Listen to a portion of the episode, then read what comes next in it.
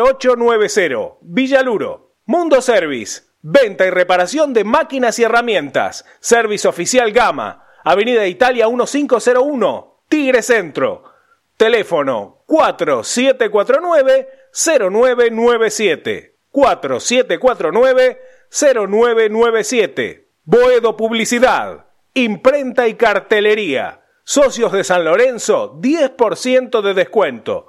Ferrari 287, El Palomar. Teléfono 4751-5906. Leña y carbón. Todo para tu parrilla eucalipto, quebracho blanco y colorado, espinillo, carbón por 5 y por 10 kilos. Atención a particulares, calefacción y gastronomía. Envíos a todo el país y todos los medios de pago. WhatsApp 115-332. 0279 115 0279 Nos encontrás en Instagram como arroba leña carbón. Domingos de 22 a 23.30 horas tu clásico Boedo en mí, con la conducción de Alberto Espiño y la participación de Javier Brancoli, Juan Pablo Acuña, Hernán Sanz y Walter Sanabria.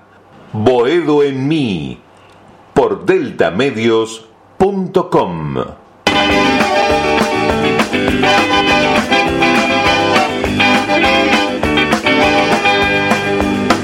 Boedo en ti en mí, en el aire sin mar, en mis sueños de pan, donde todo se aclara y se vuelve al zaguán.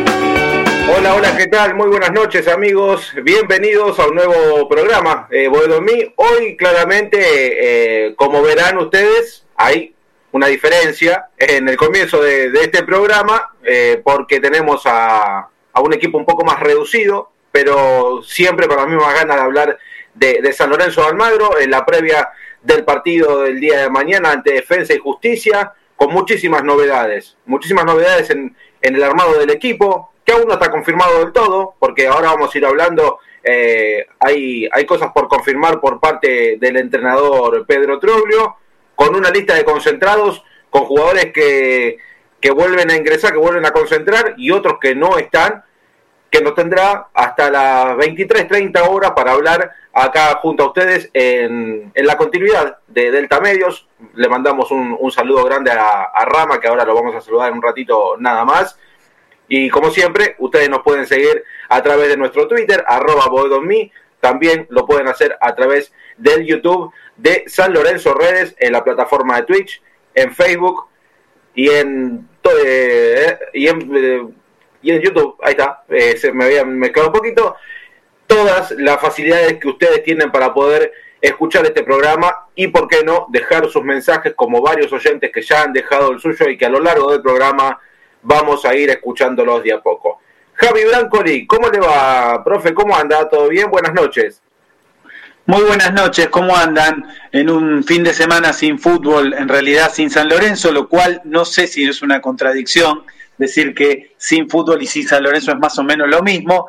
Esperamos ansiosamente mañana el tercer encuentro de la, de la Liga Profesional para ver si San Lorenzo recupera la pobrísima imagen que dejó en La Plata el pasado jueves. Eh, esperemos, esperemos con nueva formación, después ya hablaremos del tema seguramente a lo largo del programa eh, y con la expectativa de que jugando de local San Lorenzo pueda empezar a, hacerse un poco más fuerte eh, en el ciclo de Pedro Troglio dentro de los partidos oficiales. Sí, así que... Perdón, Javi. No, no, no, ahí estamos. Así que esperando ansiosamente mañana a 21.30 en el nuevo gasómetro. Creo que sí, todo, todo el mundo San Lorenzo tiene ansiedad, Javi, comparto acá con vos. Primer partido como local en este torneo, el único que tendrá San Lorenzo en el mes es un tanto no menor, ¿eh? el único. El, socio paga la cuota eh, el mes completo para ver solamente 90 minutos de fútbol como local. Pero bueno, eso creo que excede a, a, lo que es el mundo San Lorenzo, ¿no? El sorteo no, salimos no salimos beneficiados. Ni, ni, por localidad ni por ni tampoco por horarios, ¿no? Pero bueno, antes, antes de seguir eh, recibiendo a los muchachos, si lo tenemos a Beto bien ubicado, si no, lo saludo a Walter. Walter, ¿cómo te va? Buenas noches. Juan Pablo, ¿cómo te va? Un saludo para vos, para todo el equipo. Bien, Bien, es una forma de decir, la verdad que la imagen que, que mostró San Lorenzo en el último partido no fue la que todos queríamos ver. Veníamos de, de ese verano que nos enamoró, o por lo menos nos entusiasmó un poquito a todos. La, el partido con Monte yo lo tomé con pinza, dije hubo un buen segundo tiempo. El primer tiempo, la verdad, el conjunto del sur lo había superado ampliamente, por lo menos para mí, a, San Lorenzo. Pero la imagen el otro día en la cancha de, gimnasia me, me sacudió porque, lo dijo Trollio, cuando se empezaba por los porotos, San Lorenzo necesitaba empezar a sumar y, no, no ser así. Ojalá que el lunes contra defensa se abra, se abra, se abra el arco para, para la gente de, San Lorenzo y que pueda pasar una noche más o menos tranquila con el público a su favor, porque si no después, si vos te acostumbras, lo que le pasó a San Lorenzo el año pasado, de acostumbrarse mucho a perder o a no sumar, después a lo largo termina repercutiendo mucho. Así que esperando el lunes con defensa, como dijo el entrenador en unos videos que circularon en, en las redes oficiales del club, que la gente llegue, que la gente aliente, obviamente, que la gente sea crítica con los que tienen que ser críticos. Yo creo que hoy el entrenador y el equipo van a necesitar aliento permanentemente. La gente de San Lorenzo siempre se destacó por eso y ojalá que nos acompañe el resultado. El rival, la verdad, me da un poquito de, no de temor, pero es un equipo que hace tiempo viene jugando, sabe la idea del entrenador de Caseche, lo, lo, armó bien, hace defensa y justicia. Es un rival difícil, pero también es, sabemos que es San Lorenzo, es local, es urgente esperando los ganancias y, que haga un buen partido del conjunto subgrande. Coincido, coincido plenamente, Walter, con tu, con tu análisis. Es un, un, equipo armado y que sabe lo que tiene contra un San Lorenzo que recién se está conociendo y hasta el propio técnico tiene dudas en el 11, sin lugar a dudas, por, por toda la baja que tiene San Lorenzo y, y porque todavía está probando. Tercer partido del campeonato está probando, sin lugar a dudas, y después de la última presentación de San Lorenzo, creo que más que nunca tiene que seguir metiendo mano en el 11. Eh, Beto, si estás, te lo dejo en tus manos. ¿eh? Solamente faltaría la presentación de Hernancito Sanz. Hola, buenas noches. ¿Se me escucha? Perfecto. Eh, bueno, eh, saludarlos, agradecerle acá a los compañeros, estamos en la costa de Mar Chiquita, agradecerle a los compañeros del Estado en tu barrio, un programa de presidencia este, que nos posibilita estar al aire en este momento, si no se, me estaba complicando este, a través del celular, saludar a Walter, a Hernán, a todo el equipo de Bodomí, y bueno, eh, empezando este fin de semana con algo reiterativo, que es el San Lorenzo de la Confusión, San Lorenzo que en el cual eh, mucha gente estábamos con expectativa con el comienzo del torneo y con este hándicap y este espaldarazo a Troglio que después de muchos técnicos era con el que venía con más handicap en cuanto a lo anímico, este, la gente apoyando a Troglio en muchas eh, de sus aristas por su, los cambios que hizo Troglio eh, durante la pretemporada, pero da la sensación de que entró lamentablemente eh, es un poco prematuro, pero en una confusión que por lo menos a mí me está preocupando de empezar a cambiar a, algunos puestos, algunos jugadores que venían andando bien. El tema de Fernández Mercado sí, por, por el costado derecho el otro día, que evidentemente eh, Hernán Sanz y muchos analistas que, que respeto muchísimo le achacaban el, la falta de, de, de, ordenamiento al equipo, a Ortigoz, al mediocampo y a parte de la defensa, cuando los que anduvieron mal fueron Centurión por el, lado izquierdo, Fernández Mercado por el lado derecho, mejoró poco en el segundo tiempo, pero ahí fue la clave, porque lo leo mucho al querido Hernán Sanz, eh, él se constantemente se afinca en que Néstor Ortigosa no está para jugar de entrada, cuando en el primer tiempo lo que pude ver y lo repetí en el análisis para, para tratar de interpretar lo que quería decir Hernán Sanz, que no lo entendía, que era el culpable era Néstor Ortigosa quiero debatir hoy un poco, sumarme a lo que plantea este esquema de este equipo de trabajo, que como se, siempre se dice, tiene pluralidad de voces, por eso es muy escuchado. Este, yo no entiendo por qué mucha gente trata de enterrar futbolísticamente este, y la carrera de Néstor Ortigosa. Pero hay mucho para decir hoy en Bodomí, este, hay como se planteó y por, bueno, por cuestiones de trabajo eh, me estaba informando a través de Hernán eh, y de Juan Pablo el tema de los casos o no casos de COVID, de gripe, el tema de batalla que mañana se concentra, el por qué Martegani no forma parte del once del equipo, hay muchísimas cuestiones, pero quiero, ya que lo tiré, no me hago eh, el desentendido, quiero analizar el partido de Gimnasia de La Plata, eh, qué le pareció a mí concretamente el primer tiempo me pareció que tuvo todo el tiempo en partido San Lorenzo con cinco puntos eh, de puntaje para el equipo de Pedro Troglio y Gordillo, que Hernán San también lo culpaba a Néstor Ortigosa, eh, bastante raro que eh, le culpen a, a, Néstor Ortigosa de la expulsión de Gordillo, porque quedarlo solo cuando Gordillo este, sabemos que reiteradamente eh, comete infracciones que de alguna vez es inocente, de ir, de no saber pegar, para un marcador, eh, para un volante central como es el colombiano, que a mí me gusta y lo venía pidiendo, pero evidentemente se le va, se le sale la cadena y muchas veces no está a la altura eh, para saber por, eh, manejarse en el once titular. no sé quién quedó sin, sin presentar, ¿están todos presentados, Juan Pablo? No, quedó Hernancito y Rama. Bueno, Hernán, te tiré, te tiré la pelota, te cargo, hermano, porque vos sos el abanderado de los que está en contra de Ortigosa. Este, y vamos a hablar como al pan pan y al vino vino, hermano. ¿Por qué estás en contra de Ortigosa? ¿Lo querés jubilar? ¿Lo querés sentenciar? ¿Lo querés retirar?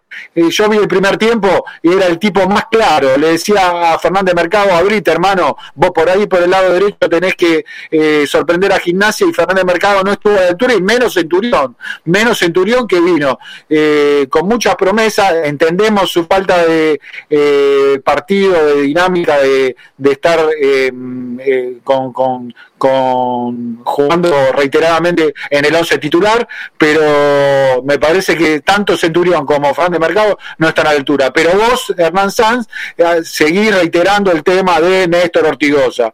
Dale, te escucho, hermano amigo, ¿cómo va?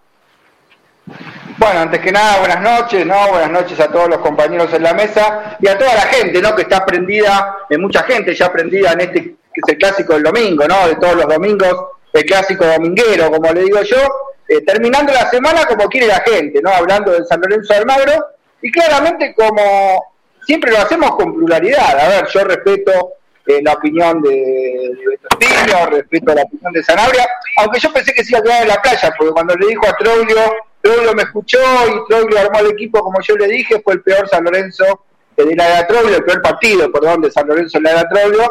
Así que bueno, pensé que hoy por ahí tenía algún algún impedimento para estar, pero bueno, veo que está. Y bueno, yendo a lo que es el análisis del partido, que todavía, bueno, retumba, ¿no? La gente de San Lorenzo, eh, estos fantasmas, ¿no? De decir, bueno, ¿cuál era el equipo de San Lorenzo? Ese ordenadito que jugó en el verano, que lo atacaban poco, que no le hacían goles, ese que en cancha de Banfield en lo ofensivo no generó mucho, pero daba esa sensación de ser un equipo, y lo vimos en cancha con Juan justamente, con Leandro Tondo, que le mando un saludo, un equipo defensivamente sólido, ¿no? Uno veía a San Lorenzo plantado y decía, a este equipo no le hace fácil un gol, ¿no? Un arquero como Torrico, una línea de fondo eh, bien plantada, un medio campo con jugadores que corrían a todos, y que se juntaban en dos líneas de cuatro dando una solidez. A ver, con el plantel que tiene San Lorenzo, seamos sinceros, no podemos esperar mucho más que esto y creo que el diagnóstico lo hizo Troglio muy bien hecho cuando llegó. Un equipo dinámico con dos líneas juntitas, con todos muy metidos, cortando espacio, todos corriendo. Cuando uno no corre, el equipo queda rengo. Está bien, y todos juntos tratando de alguna manera de recuperar la pelota y poder después profundizar en ataque. Digamos, de alguna manera profundizar la parte defensiva para darle solidez al equipo, ¿no? Y después, como decía el mismo Troglio, el ofensivo irá llegando, ¿no? Por ahí una aparición de Centurión y una buena jugada, con alguna buena jugada de Ubita, con Martegani, que me extraña que este aquí haya jugado tan poco, eso sí, porque en el verano creo que fue la llave, ¿no? Muchos partidos de San Lorenzo de Magro.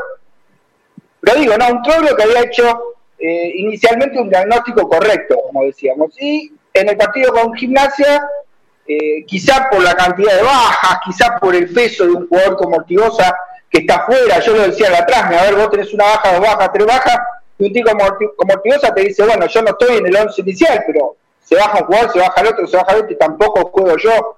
Creo que de alguna manera esa presión por tener que ponerlo entre los 11 hizo para mi punto de vista y para lo que yo veo del fútbol que San Lorenzo tuviera un desequilibrio constante en la mitad de la cancha.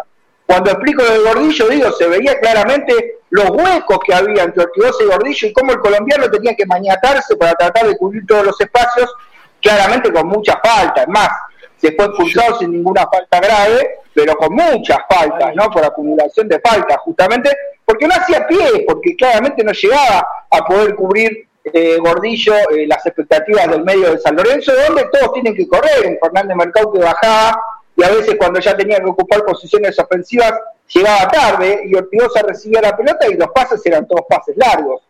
Eso también, digamos, fue un error en Néstor Ortigosa, un jugador acostumbrado a tener la pelota al pie, debería de haber pensado en unir más las líneas y tocar más y tener más posesión antes de mandar pelotazos, porque eso claramente no era productivo ni para Mercado ni para Centurión, que de todas maneras no tuvieron un buen partido. Y para que la gente me entienda, yo voy a resumir la actuación de Ortigosa poniendo la imagen de otro jugador, ¿no? Un jugador que le pertenece justamente a San Lorenzo, que es Manuel Insaurralde, que fue el doble 5 de Gimnasia de Grima de la Plata, que todo gracias a la gente de Sudanalytics, que le mando un abrazo grande de las redes, por Twitter pudimos ver las estadísticas de Manuel Insaurralde. Y Manuel Insaurralde tiene una estadística de casi no haber errado ningún pase, lo que significa que en ofensiva a Gimnasia le sirvió para unir líneas, claramente con un conductor adelante, como es Brian Aleman, por eso yo digo que si el doble 5 está medio riesgo, por lo menos adelante tenés que tener un 10. Por eso no entiendo por qué no jugó Marteani. Pero además Insaurralde en esas estadísticas de pases acertados tiene una cantidad terrible de recuperaciones de pelota. Entonces esto te marca que necesitas un jugador que juega en la medular, además de que dé buenos pases y que conduzca, que también recupere pelotas y corra. El doble 5 tiene que correr, si no Tigosa debería jugar libre adelante de la línea de volantes en 4-4-1-1, si es que lo cree necesario el entrenador. Pero claramente al lado del 5 tenés que correr, tenés que marcar y tenés que dar buenos pasos. Siendo la figura del partido de Gimnasia de de Plata.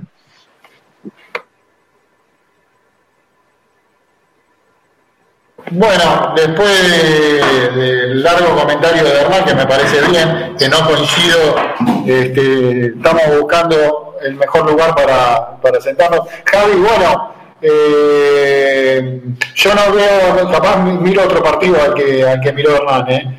Este, la verdad que, la verdad, esa falta de recuperación de Ortigosa, traté de verlo varias veces eh, durante estos días el volver, a ver el partido con gimnasia y Ortigosa en el primer tiempo yo lo vi activo. La verdad que capaz que lo vi mal. Este, Juan Pablo, vos estás más cerca de lo que planteó Hernán. A ver, sin lugar a dudas, eh, lo, que fue San Lorenzo eh, en el partido ante, la, ante Gimnasia de la Plata, nada, para, a mi entender, no fue ni la sombra del partido ante Banfield. Claramente al equipo en general yo lo vi incómodo, muy hablado, por momentos muy hablado el partido entre los propios jugadores de San Lorenzo.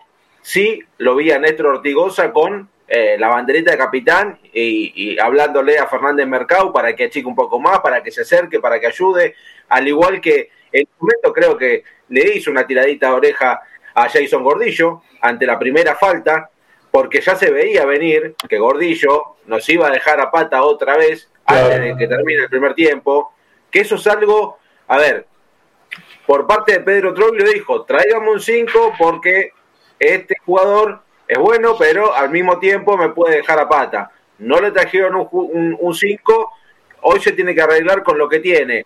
Gordillo, está bien, es un perro de, casa, todo lo que vos quieras, pero es un jugador que, se pasa de revoluciones y eh, te termina dejando con un jugador menos eh, más de 45 minutos, en un partido complicado, que a San se le hacía cuesta arriba, 11 contra 11, cuando fue, después tenía un juego menos, ni hablar, ni hablar.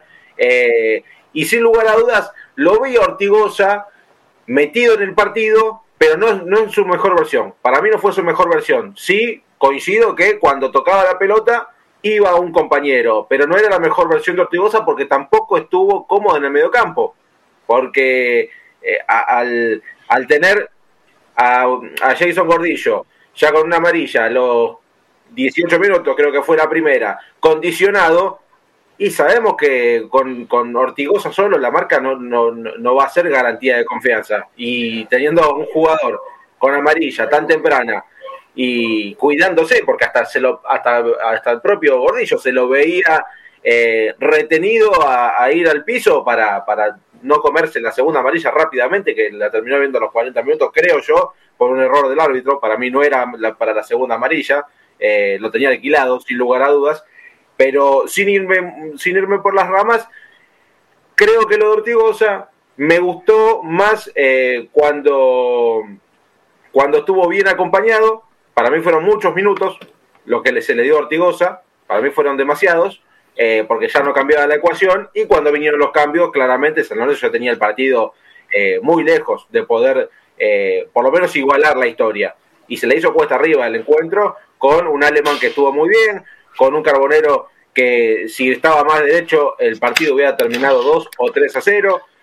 Eh, creo que San Lorenzo desaprobó totalmente el partido de La Plata y ahora tiene la, difícil materia de recuperar la imagen, lo, poco que había mostrado en Banfield, ante un duro rival como lo es Defensa y Justicia en el nuevo gasómetro mañana por la noche. Bueno, eh, está bien. Yo la verdad que después vamos a escuchar a lo que la conferencia de prensa que de Troglio una parte, me parece ya quedó un poquito lejos el partido con Gimnasia, ¿no, Rama? Saludos, buenas noches, Rama. Buenas noches, Beto. Un saludo a todos los oyentes del Clásico de los Domingos de Bodolmí y también un saludo a todos los compañeros que están hoy acá haciendo, haciendo el aguante. Y ustedes eh, hablaban del tema de Ortigosa sí, Ortigosa no, pero me parece que tocar un tema y me parece que Troglio empezó perdiendo el partido desde la formación. No me gustó para nada la formación de Troglio, eh, poniendo a, a, Peruzzi a la izquierda, a Luján este, a la derecha. Eh, para mí era, y después también él declaró que se equivocó poniéndolo Ubita con, con unas líneas de fiebre que eso para mí fue también otro error, otro error de, Troglio. Em, el tema es, para mí era Peruzzi a la derecha, Fernández Mercado a la izquierda, porque Troglio en la conferencia dice, yo a Fernández Mercado no lo pongo eh, de número 3 porque no tiene marca, y Peruzzi sí tiene marca de número 3, entonces me parece que eh, todo eso fue toda una confusión para, para San Lorenzo, lamentablemente, por el tema de la gripe de, de Rojas, entonces me parece que tendría que haber puesto a Fernández Mercado de 3, que es hasta ahora donde yo el mejor puesto que lo vi rendir es a Fernández Mercado de 3. Peruzzi de 4 y bueno, y ahí por la derecha, no sé, eh, arrancar a titular eh, Braida o Martegani, eh, si es que Braida todavía no está bien, bien físicamente, que hubiera salido del arranque, no sé, Martegani, Leguizamón, pero me parece que el técnico ya se confundió eh, en la formación de, cuando arrancó el, primer tiempo. Y Ortigosa, mm, a ver, todos sabemos que Ortigosa no es un jugador para recuperar la pelota y ya eh, condicionado Gordillo y la roja se veía venir, o sea, también un poco verde el colombiano de, de seguir haciendo tantas faltas, o sea, eh, para mí no fue una falta grave, pero bueno, ante tanta reiteración de falta, eh, se, le tenían que sacar este, la amarilla. Y sabiendo que faltaban también tan pocos minutos para que termine el primer tiempo, es un poco verde también el colombiano de seguir, de seguir haciendo faltas.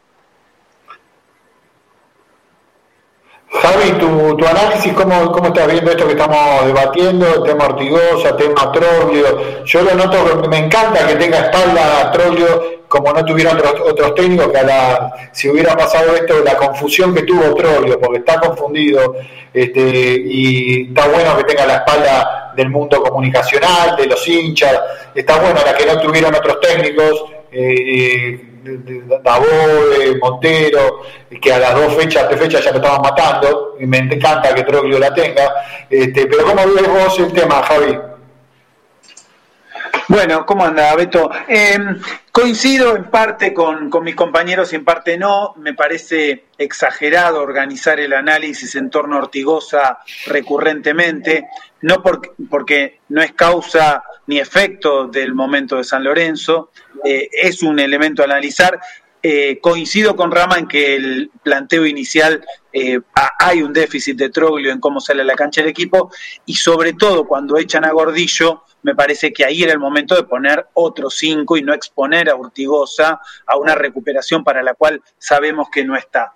De todos modos, el fútbol son 11 y a mí me parece que si Ortigosa claramente no tiene capacidad de recuperación ahora y no la tuvo antes, eh, probablemente eso lo tenga que resolver el equilibrio del equipo si es que Ortigosa consideramos que le está aportando algo en lo que es la generación de juego. No sería la primera vez que en un plantel de en un equipo de 11 claro. de la cancha eh, hay uno que no corre, digamos. Yo ponía el otro día el ejemplo de Riquelme, simplemente para poner un ejemplo. No es que los 11 tienen que correr y meter, es, es una manera de ver el fútbol respetable, por supuesto, y acá nos respetamos todo porque todo lo que opinan quieren a San Lorenzo como lo quiero yo, así que no, no hay ningún problema con eso, son diferencias de opinión.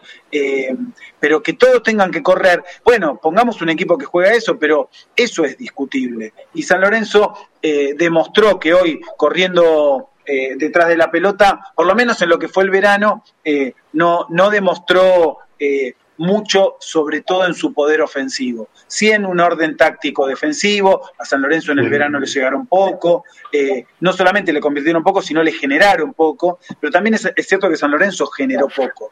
San Lorenzo, en el mejor momento de Troglio, de estos primeros partidos del verano, no fue abundante en el juego ofensivo. Por lo tanto, sacar a Ortigosa es restar lo poco que tenés para pensar en, en la organización del juego.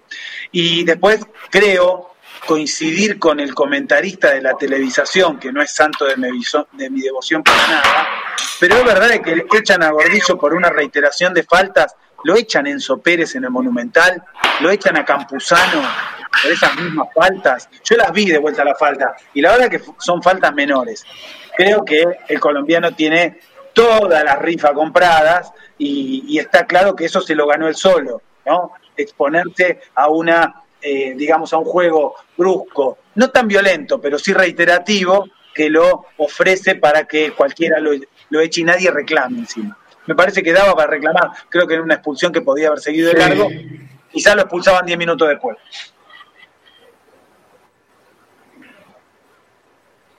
Sí, igual también te quiero escuchar a vos. Este, a ver, yo lo, a Troglio hay que darle eh, muchísimos partidos, recién empieza, es un tipo que tiene ganas, motivación, eh, hay que darle tiempo como se le dio o no se le dio a otros técnicos. Este, me parece que hay que ser ecuánime. ¿eh? con, y a Troglio está bien que tenga la espalda, vuelvo a reiterar que no tuvieron otros que no tuvieron otros, porque el, otro día Vareiro y Ubita, alguien sobraba, porque faltaba una conexión entre el medio campo. Lo dijo Troglio eh, precisamente en la conferencia de prensa, que eh, a él le pareció que falló un equipo de, medio campo hacia adelante, no tanto de medio campo hacia atrás, aunque el fue un gol ingenuo de Gatón y otra vez un, eh, que hay que apoyar a los pibes, ya lo sabemos, hay que apoyar a los pibes. Y Gatoni está mejorando, a mi juicio, en muchos aspectos de seguridad, pero en el gol se pasó de, y no, no, no, estuvo a la altura, lamentablemente. Son jugadas que te cuestan el partido, si no era, eh, se podría haber sacado un empate, pero San Lorenzo no generó juego, como dice Javier. Walter no generó juego y me parece que el tema Centurión, está yo no sé si ayudan a pensar, Walter, me parece que Centurión y Fernández Mercado no encontraron un partido para hacer enlaces, porque no son enlaces. Eh, tal vez Centurión lo dijimos aquí en este programa, es más desequilibrante, no, no es un enganche que hubiera sido Martegani para enhebrar, porque estaba desconectado Ubita y Vareiro totalmente del medio campo, no tocaba la pelota Vareiro, y Ubita también por lo afiebrado, no tampoco, pero bueno, eh, según una parcialidad de gente, entre ellos mi respetable amigo Ran Sanz, eh, enfocaron el tema en Bueno, quiero escucharte, Walter. Sí, de antemano igual hay que decir, no, no es el caso quizás de Hernán, porque él da su, su comentario y su apreciación. Yo creo que mucho lo de Ortigosa tiene que ver con un tema ya pasado en San Lorenzo, que es el tema de los Romero, cuando Orti habló y dijo eso de se acabaron las estrellas en San Lorenzo y como que la gente toma un poquito de partido. Una gente que pobre, lamentablemente, tiene que leer los libros de historia y ver el póster de quién ganó cosas y quién, y quién no ganó. Pero saliendo de eso, igual creo que San Lorenzo en el partido frente a Gimnasia lo vi mejor quizás cuando se ha expulsado Gordillo, que Gordillo se ha expulsado tontamente porque coincido con Juan Pablo, quizás las faltas no fueron graves, pero vos haces reiteradas faltas, ya te tomaron la patente y seguís haciendo faltas, faltas tontas, porque yo en un momento decía, bueno, si vos por lo menos te vas a hacer amonestar para darle una famosa murra a un a, Carbonero, que era una clave en gimnasia de en la punta, te entiendo, pero todas faltas tontas en la mitad de cancha que para mí no tiene nada que ver con que jugaba al lado de doble 5 Ortigosa, Ortigosa Mercado. Y yendo al partido frente a Banfield, San Lorenzo el primer tiempo también fue superado ampliamente y no jugó Ortigosa en doble 5, mismo jugó Fernández Mercado, que jugó el, de, los peores partidos que le dimos a él, que es el mejor técnicamente, eso no hay que, hay que, no hay que dejar de decir. Yo creo que Trollio sabe que tiene que empezar a, lamentablemente tiene que empezar a sumar, lo decíamos, lo dijo él previo eh, cuando jugaba los, partidos de verano, acá cuando empiezan los porotos es cuando empieza a, si empieza a lograr tener espalda o no. La dirigencia de Lorenzo creo que le va a dar un respaldo, igual espero, porque últimamente falla mucho, porque si vos te, te inclinas a un proyecto, fue Soso, en un momento fue Dagobe, pero nunca le diste un respaldo más de 10, 12 partidos, es difícil que un, que un equipo progrese. Ojalá uno quería o quería tener el entusiasmo con viendo ese Pero te noto tibio, te noto tibio, Walter, te noto tibio. No, pero es, lo que te digo, para mí Ortigosa se tomó partido, pero el tema para mí es pasado, es pasado los menos, para la parte de la cuestión. Si yo le voy a pedir a un tipo que además en un pasado me terminó dando la Hernán Sanz, Hernán Sanz lo mató en la red, Hernán Sanz, Hernán, escúchame, eh, Hernán Sanz lo mató en las redes sí, y vos no le decís nada, y vos no le decís nada. No, Hernán también representa, creo que quiere hacer entrar en el juego, que parece que Ortigosa mañana se busca para jugar contra Defensa y Justicia, hay que decirle a esa gente que Ortigosa pateó un penal en defensa contra Instituto para, para salvarnos, para dejarnos en el 2012 en la, en la primera, después pateó el final el penal de la, de la Copa Libertadores, Ortigosa le sobra para este partido, Ortigosa es un ídolo y, y acá que están pensando en poner al Chanco Cárdenas. Lamentablemente. No, a poner tanto tarde la mañana a jugar. A, lo que voy, que Ortigosa sigue siendo, además de lo que fue como historia, es un tipo que vos lo ves jugar y cuando agarra la pelota Ortigosa, decís por lo menos va a ir un compañero, entonces estás tranquilo. Yo no le puedo pedir a un tipo que me desequilibre el partido o que sea la figura, un emblema, cuando sabemos que estaba quizás en el último periodo. Si Ortigosa hoy tendría otro jugador en el plantel que de sus características, o lo que puede ganar, que es el pase claro, el pase al compañero, a la pierna hábil del compañero, el pase en ventaja, no jugaría o jugaría menos tiempo. Hoy en día, Ortigosa, por lo que fue en el 2014, 2013, 2012, y por lo que tiene San Lorenzo en el plantel, hasta el otro día lo dijo un amigo, justo en un programa en Pasión Azulgrana, dijo, hasta por la duda no tengo que poner Ortigosa, y yo coincido. Lo tenés que poner hasta por la duda porque es el único tipo que tiene esa característica. Después, que corra más el, el, por izquierda, que Gordillo no aprenda a cómo caminar la cancha, porque Gordillo, muy bien, corre la cancha, te da ganas, te, le habrá el énfasis que muestra, pero si vos haces, vos estás tonta, y si no sabes caminar la cancha, Marcelo Bedía, y Marcelo casi también un partido, salía sin transpirar, porque sabía correr la cancha, Después Man, obviamente en el, en chacarrillo, en la discusión en el grupo, me quiso poner que se, llevaba mal, como que Ortigosa es mala influencia, que se llevaba mal con Marcial. Le mostré una publicación de Marcial en el 2021 con mi amigo el gordo, había subido en Instagram. Pero no voy a entrar en eso. Yo sé que mucha gente, no es el caso quizás de Hernán, tomó partido de pegarle a Ortigosa por un tema que se metió contra los Romero, todo bien con los Romero, pero en San Lorenzo no fueron nada, no fueron nada, porque si lo demostraron que no fueron nada, San fue de, de los peores momentos, no le voy a echar la culpa a Romero de los últimos dos años, de todo. Digo, pero no hicieron historia, nada. Y además no fueron los grandes jugadores de asamblea que mostraron. Está con ver a dónde. Bueno, ahora Oscar, la verdad, terminó yendo a Boca. Capaz alguno tome partida. Ahora mucho le dije, ahora son anti, medio anti y se volvieron anti Romero porque fue a Boca.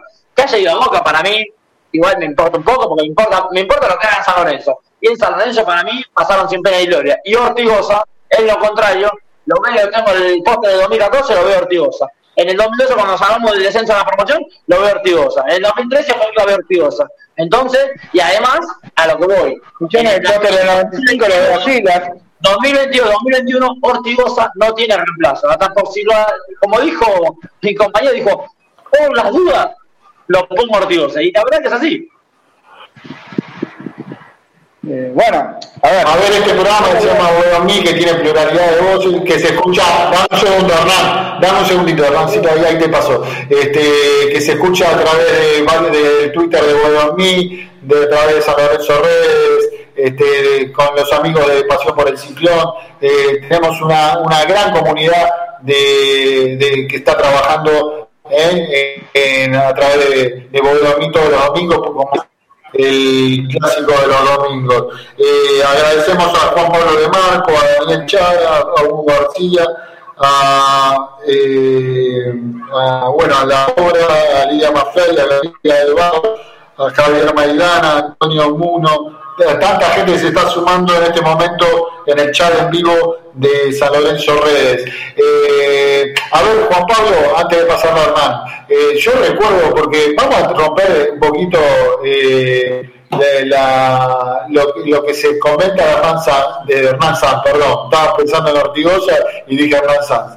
Este, cuando San Lorenzo peleó la promoción, Javi Juan Pablo, ¿cuál era el doble 5? Era Calisqui Ortigosa. A ver, la que en San Lorenzo para mí, yo, porque Sanz parece que yo quiero defender sí o sí a Ortigosa. Y cuando me parece que no es el culpable, ni mucho menos. Me parece que está hasta físicamente en algunas cosas, está más, Walter, decime también si me equivoco, Javi, está mejor que en los momentos, en algunos otros momentos, cinco años atrás de, de Ortigosa. Está más delgado, corriendo, no te digo más, pero cuando jugó en la promoción San Lorenzo con Kaliski, ese medio. ¿Cómo, Hernancito? Que usted vio por qué no juega mañana, ¿no? Porque está muy flaco. ¿Qué tiene? ¿Una fascitis plantar? Bueno, ¿qué le puede pasar? ¿Puede pasar eso? ¿O no puede pasar? ¿eh? Quedó flaco en su momento. Pero déjame terminar el concepto. Digamos, para mí Ortigosa, en San Lorenzo, a ver, no, no, no quiero, no quiero eh, volver a hacer un revisionismo histórico y algo muy, muy para atrás, pero eh, Javi, eh, Ortigosa, eh, Kaliski me parece que fue el doble 5 que San Lorenzo sufrió enormemente porque ni Kaliski ni Ortigosa, cómo sufrimos esa, llegada a la promoción, estaba Ortigosa que jugó y no marcaba. Ahora tampoco marca demasiado. La clave fueron el 5 al lado que fue Mercier y ahora tiene que ser Gordillo. Er- eh, San le pide que marque a Ortigosa cuando ni siquiera en el año 2013 marcaba lo suficiente, que era una autopista el, el doble 5 Kaliski Ortigosa. Entonces, no, no, no entiendo esta, esta cuestión de que Ortigosa no puede jugar cuando es el tipo más claro que puede jugar en San Lorenzo en muchos aspectos. Vos tal vez no coincidas, Juan Pablo, pero quiero escucharte nuevamente y pasamos a un poquito, no a la formación con Defensa y Justicia, pero un poquito a hablar de otros puestos, porque me preocupa el enlace, cómo le llega la pelota a Augusta Fernández. Ahora parece que va a jugar Leguizamón. Bueno, no entiendo por qué no juega Martigani, pero quiero escucharte a vos, Juan Pablo. Sí, a ver, poner en, el foco de la discusión Ortigosa sí, Ortigosa no, hoy ya me parece como que es un tema eh, exterior a lo que está pasando en San Lorenzo, porque, a ver, eh, la generación de juego, yo creo que eso es lo principal que hoy tiene como falencia San Lorenzo. A, a mí, Ortigosa como jugador, dámelo siempre, porque tiene una jerarquía que no tiene ningún otro jugador del plantel, creo yo, salvo si podemos ver algo mejor de lo que está mostrando hasta el momento eh, Ricardo Centurión, que por ahora poco y nada. Pero eh, haciendo, haciendo hincapié lo otro que vos decías, Beto, cómo le llega la pelota al 9, o, o lo poco que le llega, o, o cómo desperdicia San Lorenzo las pelotas paradas, eh, los tiros de esquina o los tiros libres no pasan de la cintura para arriba de los jugadores, o, al primer palo siempre buscando al defensor rival Eh, yo no sé, yo imagino que se debe entrenar esto en la semana. Imagino que Troy debe dedicar días a, a trabajar pelota parada, algo, alguna jugada trabajada, como se vio en el partido ante Gimnasia. Pero sí, sin lugar a dudas, le falta a ese jugador que se haga cargo de la pelota y que sea el conector eh, con, con Ubita Fernández o con Vareiro, que claramente no, no va a estar en el, en el partido de, mañana y eh, la falta de peso ofensiva, porque vos también te puede eh, caer alguna pelota llovida. Por ejemplo, caso de Ortigosa, te pone una pelota encortada que es medio gol Pero si vos no tenés a un jugador que aguante la pelota, que pivotee de espalda, que banque la marca y que pueda definir de cara, de cara al arco, y es complejo. Pero tampoco creo que sea la solución Nicolás Blandi, ¿eh? porque para mí no es un jugador que, que, venga para, para, ser titular y te cambie la ecuación. Eso es otro, es otro tema que podemos discutir. Es más Blandi que Vareiro hoy en día, o más Blandi que Ubita. Eh, creo que hoy San Lorenzo está acéfalo en ataque. No, no, no, no tiene, no tiene peso en el área rival. Javi, ¿qué, te preocupa, Javier, a vos, de, la parte defensiva, el enlace? A mí me, está preocupando la desconexión de los delanteros con, los volantes. Me parece que Troglio está viendo eso, por eso la inclusión, aparentemente, después me dirá más Hernán y Acuña, eh, si va a jugar Leguizamón, no entiendo lo de, lo de Martegani, no, me lo explicará Hernán eh, más concretamente, pero Javi, ¿qué te preocupa a vos de, este, de este formato? El otro día había el partido de Defensa y Justicia y por ahora me preocupa Defensa y Justicia mañana. Este, y me preocupa el promedio a futuro inmediato.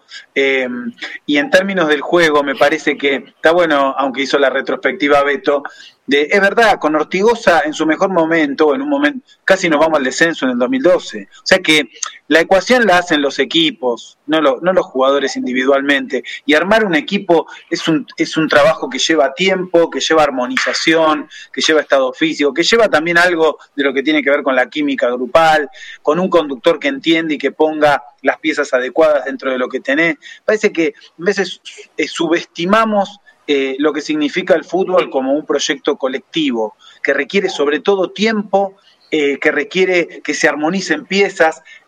Un viejo técnico hablaba de las pequeñas sociedades, todavía no las encontró, me parece Troglio. Yo no creo que le falte material para hacer un planteo digno no, no sé si está para muchísimo más San Lorenzo, pero creo que puede jugar mejor de lo que, de lo que ha venido jugando, eh, pero para eso necesita continuidad y, es cierto que Troglio no repitió equipos en el verano y en estas dos primeras fechas. Todavía le falta mucho rodaje y por eso es difícil. Reconozco que el problema está del medio para adelante hoy.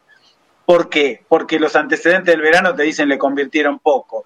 Pero viendo el partido del jueves digo, bueno, tampoco hay tal solidez defensiva. ¿no? Sobre todo cuando vos tenés un equipo que no preocupa arriba al rival, bueno, se te viene el marcador de punta, se adelanta la línea de volantes, los centrales se te paran casi en la media luna, o sea, cuando vos no preocupás arriba, también generás abajo.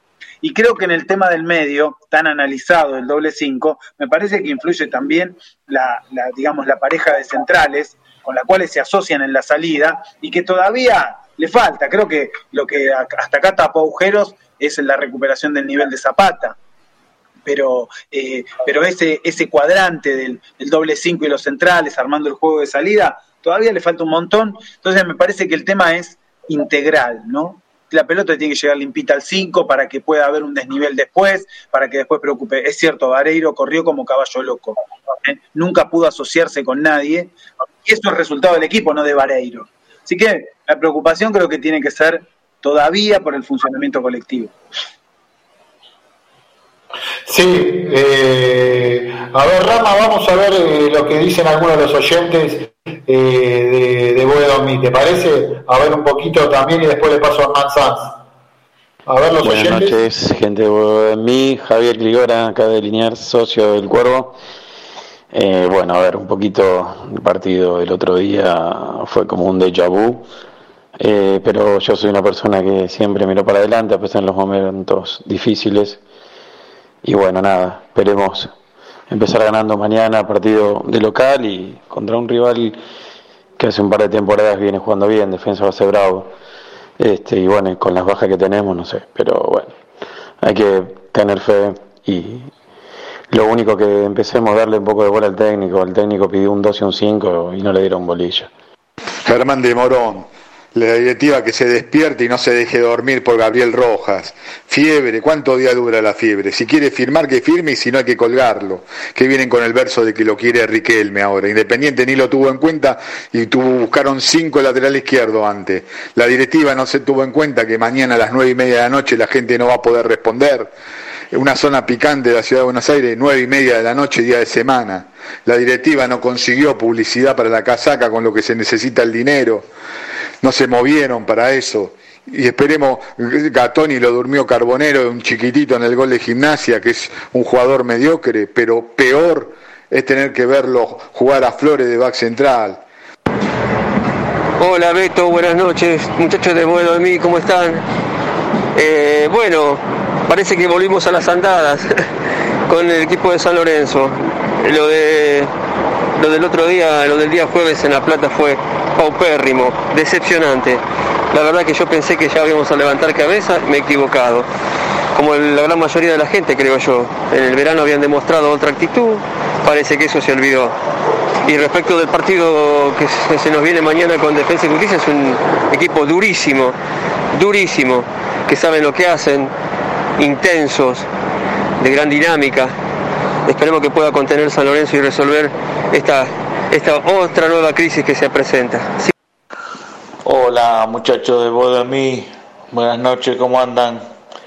Bueno, preocupado por el andar de San Lorenzo, eh, totalmente de acuerdo con Ortigosa que el equipo le faltó actitud.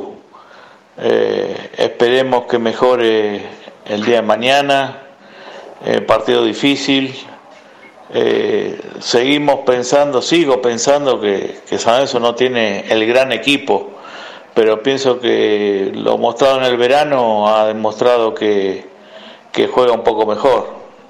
Esperemos que con defensa haga un buen partido. Hola Beto, hola equipo, habla Rolo de Parque Avellaneda. Eh, bueno, hablando un poquito de, del equipo, la verdad que desorientado lo vi el partido anterior contra Gimnasia, desorientado al técnico, eh, cambiando jugadores de posición, eh, teniendo jugadores en los puestos porque probó en, en, pretemporada y no anduvieron mal. El chico que jugó de tres eh, no jugó mal, como para improvisar a, Peruzzi. Y bueno, y para este partido esperemos que jueguen más pibes. Me parece que le tiene que dar el lugar a Peruzzi, dar el lugar a Martellani, dar el lugar a Auch y nos falta un 9.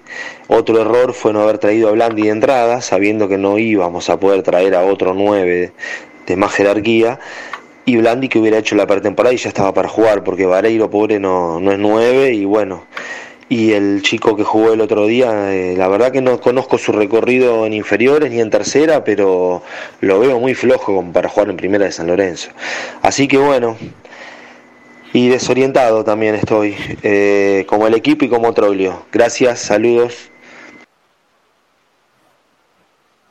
Bueno, gracias a los, oyentes, a los oyentes que nos ayudan a pensar y a debatir en este clásico de domingo. Hernán, dale toda tuya, ¿qué te quedó del debate para después eh, meternos en los últimos 40 minutos, media hora, con el partido de mañana de Defensa y Justicia contra Defensa y Justicia?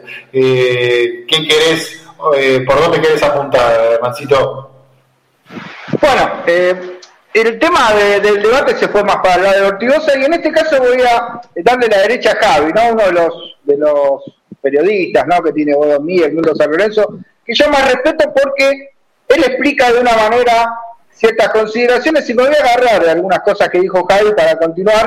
No voy a entrar en lo de porque no hay programa que no nombre a los Romero, es imposible que no los nombre. Yo creo que el domingo que no nombre a los Romero, creo que tenemos que cortar a las 11 tengo que decir basta, cortemos, que hasta acá no nombraron a Romero, sería un milagro, eh, en el primer punto, eso ya me parece. Y después se tira la historia de Ortigosa encima, y la verdad que no se juega con la historia. Yo también tengo el póster de los 95, está Silas, y hoy no lo pongo de conductor. Pero bueno, más allá del debate con, con Walter, voy a sumarme a lo que decía Javi, ¿no?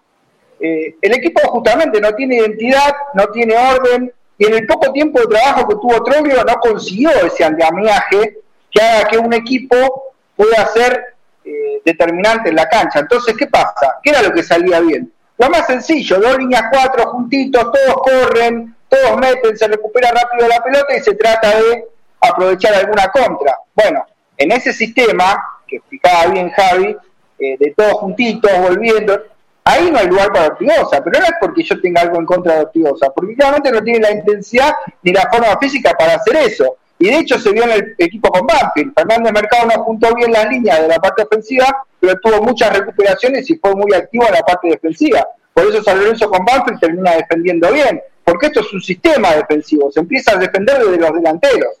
y se empieza a defender en bloque en el equipo, no defiende solamente la línea de fondo. Y eso lo explicaba bien Javi Brancoli, que también decía lo de Riquelme. Entonces yo me quiero parar ahí. Él hablaba del boca de Riquelme. Y está perfecto. A ver, Riquelme agarraba la pelota, se lucía, comandaba las acciones de boca con Guillermo y Palermo en la delantera. Pero atrás de esos tres jugadores que yo estoy nombrando, había un bloque de siete jugadores y el arquero que trabajaban para que el equipo sea sólido. Bataglia, Serna y Traverso jugaban atrás de Riquelme. O sea, había otros recuperadores y por eso Riquelme podía no correr y jugar tan tranquilo. No es el caso de Ortigosa. Ortigosa que está jugando al lado de Gordillo. Esto sería en el caso de Boca como si uno pondría a Serna al lado de Riquelme y después le pone jugadores por la punta. Y no, y claramente Riquelme no va a poder conducir porque nadie le va a pegar la pelota porque no la recupera y porque no es recuperador. Vos para atacar tenés que recuperar la pelota con intensidad y tenés que darle digamos, al ataque una forma. Bueno, yo lo que veía en San Lorenzo es que Gordillo algunas recuperaba, las que no metía patadas, se la daba a Ortigosa y Ortigosa levantaba la cabeza y veía jugadores abiertos por la banda o Ubita tiraba de arriba con Vareiro, no había un nexo conductor adelante, entonces Ortigosa lo que hacía era tirar pelotazos, que no es claramente lo que hacía Riquelme en ese Boca que hace ilusión Javi, que claramente tenía un bloque defensivo, eh, Boca era sólido, no le podía entrar por ningún lado, pero están a los jugadores que había atrás de Riquelme. Entonces yo no sé si en este San Lorenzo, con Ortigosa el nivel que está y terminando su carrera, eh, sería útil quizá armar un bloque de 7, 8 jugadores atrás para que se pueda lucir Ortigosa. Yo creo que para lo que hoy tiene San Lorenzo, la falta de trabajo que hay, eh, creo que Ortigosa está para un rato, digamos, como lo decía, ¿no? Dos líneas de cuatro, un San Lorenzo firme, eh, prolijito, tratando de poder en ataque realizar algún gol, como mostró en el verano, como mostró con Banfield, que fue sólido hoy en el segundo tiempo, pudo haber metido un gol y llevarse los tres puntos en el sur. Y en ese sistema que creo que es lo que hoy Troilo tiene mejor a mano, y lo que él mismo se dio cuenta cuando llegó, no hizo el diagnóstico, dijo, acá hay que sumar puntos rápido y lo más fácil que yo puedo hacer es esto, ¿no? Con un equipo juntito, con las líneas juntas, firme, sólido. Y el otro día, al entrar Ortigosa, perdió, perdió porque perdió en el medio Zapata, de las dos líneas de cuatro que vuelven. O sea, claramente si vos querés poner a Ortigosa, entonces el sistema tiene que ser otro. Y lo de Centurión y Fernández Mercado, que si bien en ataque no, no, no impulsaron para nada, porque tampoco le dieron amplitud al equipo, porque todo el tiempo al tener que volver, tanto Centurión como Fernández Mercado, no le dan amplitud tampoco al equipo, no jugaban abiertos sobre la banda y el equipo agarraba la pelota y tenía opciones de pase sobre las bandas, porque justamente falta trabajo, como decía Javi, y al tener que tener la función de ida y vuelta, que se dio con Ceruti en el partido con Banfield, que volvía completamente a posición de doble cuatro con Peruzzi, entonces, al tratar de buscar esa solidez defensiva para que no te hagan goles, es muy difícil, ¿no? Trabajar también la parte ofensiva, y más cuando no hay un enlace, ¿no? Por eso creo que tiene que definir todo lo que quiere, porque si es 4-4-2, vos al tipo que juega al lado del 5 necesitas que sea el organizador. Y, si pones a Ortigosa, entonces el organizador es Ortigosa, por eso le pido a Ortigosa como ustedes le pedían antes a Oscar Romero cuando era organizador. Ustedes tienen que conducir a Oscar. Bueno, si San Lorenzo juega 4-4-2, cuando usted tiene que ser Ortigosa. Y si juega 4-2-3-1, bueno, entonces al lado del doble 5 hay que poner un 10, que para mi punto de vista debería ser Martegani, y ahí sí poder tener un conductor, pero primero tenés que recuperar la pelota. Entonces, si vos pones a Martegani, lo mejor es poner un doble 5 de más recuperación. Por lo menos es lo que veo yo. Ahí consigo mucho en el, en el YouTube de San Lorenzo Redes, de Bodo en mí, eh, Adrián Ramos, Ortigosa en un San Lorenzo de estrellas que pelea el campeonato no puede jugar, pero en este San Lorenzo horripilante es necesario. Un poquito no sé si de lo que decía Walter, pero me parece que eh, en este contexto donde todavía está en transición, Javi, un equipo en formación hace varias temporadas, que está a poquito tratando de ordenarse, que dijimos, me parece que está para mitad de tabla por lo menos a mi juicio, eh, para mitad de tabla y ojalá un poquito más, si es que, pero no tiene demasiado más. Eh, Ortigosa necesario. Pero vamos a dejar el capítulo Ortigosa y empecemos a hablar, eh, Juan Pablo, eh, el tema si Martegani, Leguizamón, ¿qué pasa con estos temas? Porque un enlace necesita San Lorenzo, una creación de juego. Lo dijo Troglio, que no se generó juego. Centurión me parece que no está eh, producto de la inactividad a la altura en estos partidos. Eh, esto no es para caerle a Centurión, pero la verdad que San Lorenzo necesita más. Estaba, se perdía mucho en el partido Centurión. Y lo mismo Fernández Marcado por la derecha me parece que se pierde. Algunas veces tiene tuvo un tiro al arco interesante, pero no es el Fernández Mercado cuando juega de tres. Eh, ¿Qué se puede pensar para adelante sacando el tema Ortigoso Juan Pablo y pensando ya en el partido frente a Defensa y Justicia, Juan? Sí, creo que uno, a ver, intuía o pensaba, creía que eh, Martegani iba a tener minutos luego de la pretemporada que hizo, de los partidos amistosos de, buena performance, en donde convirtió goles, en donde se lo mostró con, muchas ganas eh, y que el técnico lo iba a tener dentro de las consideraciones.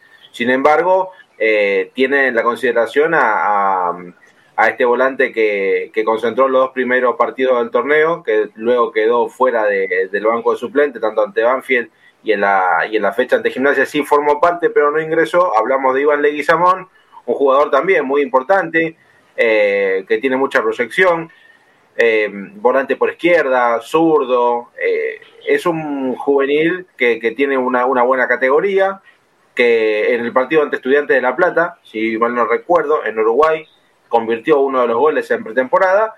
Eh, es uno de los jugadores que lo tiene mañana dentro del 11 Pedro Troglio. ¿Sorprende? Sí, yo creo que sí, sorprende. Sorprende, a ver, para bien, ¿no? Claramente, porque quizás el técnico vio en Leguizamón algo que quizás no se lo estaban viendo otros técnicos.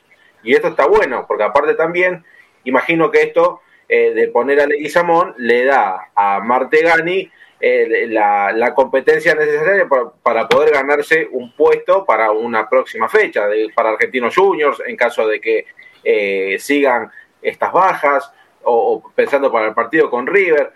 Hay, hay, muchas cosas para, para analizar, creo, que mañana, a partir del partido, vamos a, poder eh, hacerlo más profundamente, luego de ver este equipo, que la verdad sorprende sorprende la formación que va a parar mañana, mañana Troglio, con un Fernández Mercado que uno prefiere verlo de tres antes que, verlo en, una posición que, se pierde en el mediocampo.